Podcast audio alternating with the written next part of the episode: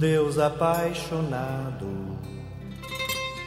mandou o seu recado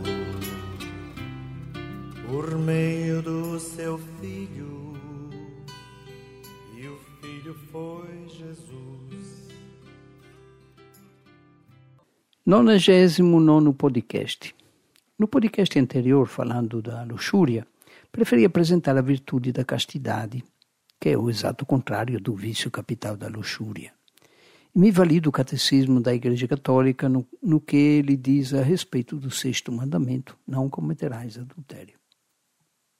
Na vocação à castidade, falei a respeito da integridade da pessoa. Agora vou citar novamente o Catecismo da Igreja Católica para falar a respeito da integridade da doação de si mesmo. A caridade é a forma de todas as virtudes. Influenciada por ela, a castidade aparece como uma escola de doação da pessoa. O domínio de si mesmo está ordenado para a doação de si mesmo. A castidade leva aquele que a pratica a tornar-se para o próximo uma testemunha da fidelidade e da ternura de Deus. A virtude da castidade desabrocha na amizade, mostra ao discípulo como seguir e imitar aquele que nos escolheu como seus próprios amigos, se doa totalmente a nós e nos faz participar da sua condição divina. A castidade é promessa de imortalidade. A castidade se expressa principalmente na amizade com o próximo, desenvolvida entre pessoas do mesmo sexo ou de sexos diferentes, a amizade representa uma, um grande bem para todos e conduz à comunhão espiritual.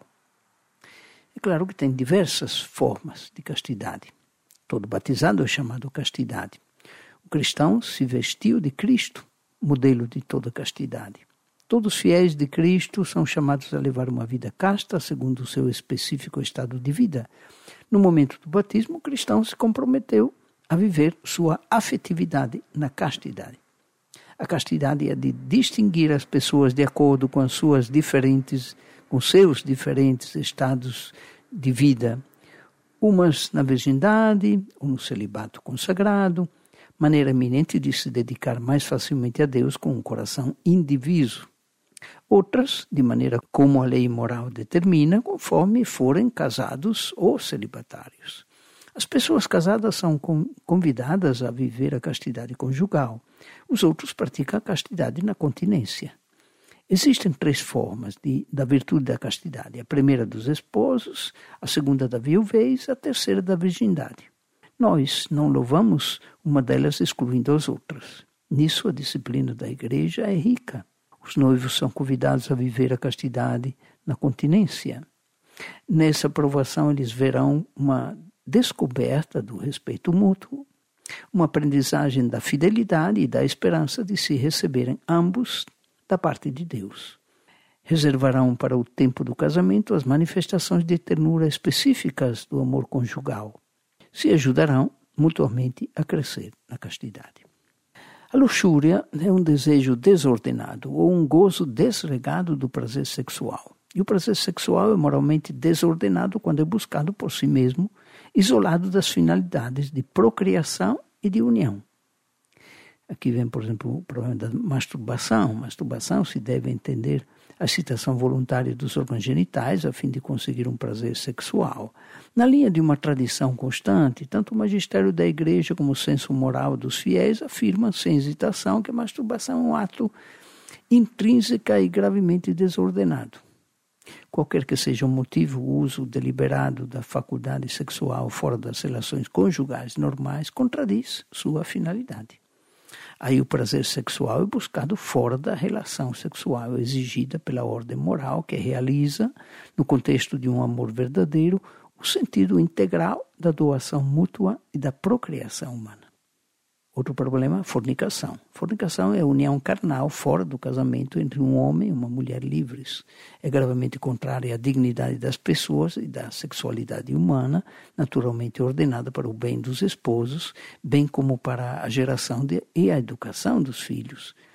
Além disso, é um escândalo grave quanto à corrupção de jovens. Ainda tem um problema da pornografia, que consiste em retirar os atos sexuais, reais ou simulados, da intimidade dos parceiros para exibi-las ou exibi-los a terceiros de maneira deliberada.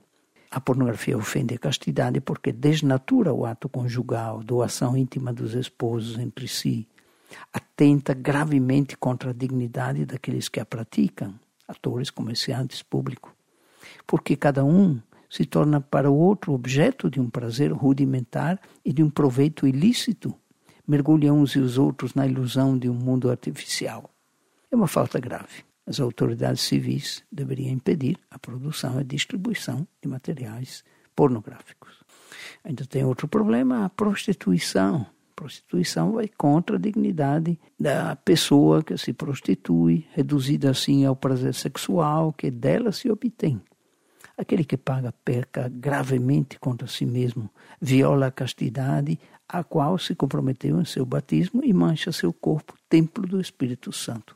A prostituição é um flagelo social. Envolve mulheres, homens, crianças ou adolescentes. Nestes dois últimos casos, ao pecado se soma um escândalo. Ainda tem o estupro a ser considerado, que designa a penetração à força com violência na intimidade sexual de uma pessoa fere a justiça e a caridade ao mesmo tempo. O estupro lesa profundamente o direito de cada um ao respeito, à liberdade, à integridade física e moral. Provoca um dano grave que pode marcar a vítima por toda a sua vida. E sempre é sempre um ato intrinsecamente mau. Mais grave ainda é o estupro cometido pelos pais. Aí se trata de um incesto ou educadores contra as crianças que lhes são confiados. Finalizo dizendo que a sexualidade está ordenada, ordenada para o amor conjugal entre o homem e a mulher. No casamento, a intimidade corporal dos esposos se torna um sinal e um penhor da comunhão espiritual. Entre os batizados, os vínculos do matrimônio são santificados pelo sacramento. Pela união dos esposos se realiza o duplo fim ou finalidade do matrimônio, o bem dos cônjuges e a transmissão da vida. Esses dois significados ou valores do casamento, do matrimônio, não podem ser separados sem alterar a vida espiritual do casal e sem comprometer os bens matrimoniais e o futuro da família.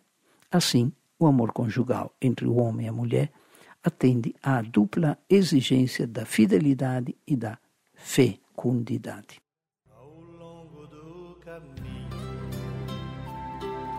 Existe um pão e um vinho que enchem de sentido a vida de quem vai. Por isso, ao receber Jesus, o Filho Santo de Javé, a minha fé me diz ele te